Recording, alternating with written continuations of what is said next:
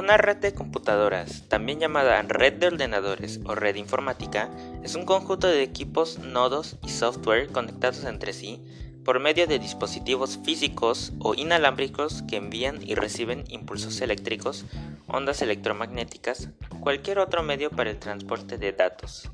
con la finalidad de compartir información, recursos y ofrecer servicios.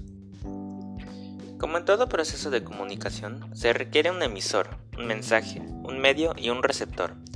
La finalidad principal para la creación de una red de ordenadores es compartir los recursos y la información en la distancia, asegurar la confiabilidad y la disponibilidad de la información, aumentar la velocidad de transmisión de los datos y reducir el costo. Un ejemplo es Internet,